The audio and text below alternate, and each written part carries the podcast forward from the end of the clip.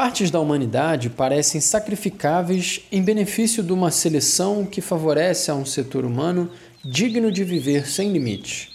No fundo, as pessoas já não são vistas como um valor primário a respeitar e tutelar, especialmente se são pobres ou deficientes, se ainda não servem, como os nascituros, ou já não servem, como os idosos. Tornamos-nos insensíveis a qualquer forma de desperdício a começar pelo alimentar, que parece entre os mais deploráveis. A falta de filhos que provoca o envelhecimento da população, juntamente com o abandono dos idosos numa dolorosa solidão, exprimem implicitamente que tudo acaba conosco, que só contam os nossos interesses individuais. Assim, objeto de descarte não são apenas os alimentos ou os bens supérfluos, mas muitas vezes os próprios seres humanos. Vimos o que aconteceu com as pessoas de idade em algumas partes do mundo por causa do coronavírus. Não deviam morrer assim. Na realidade, porém, tinha já acontecido algo semelhante devido às ondas de calor e noutras circunstâncias, cruelmente descartados.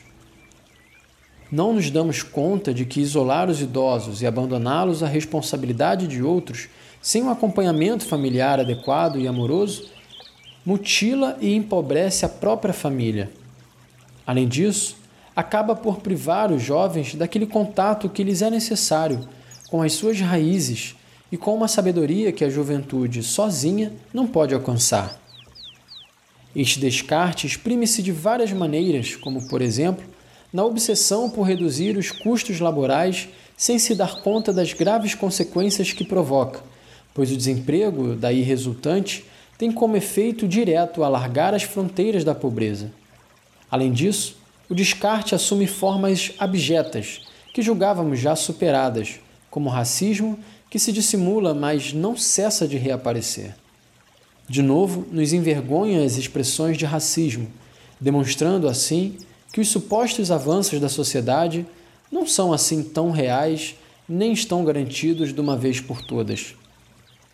Há regras econômicas que foram eficazes para o crescimento, mas não de igual modo para o desenvolvimento humano integral. Aumentou a riqueza, mas sem equidade, e assim nascem novas pobrezas.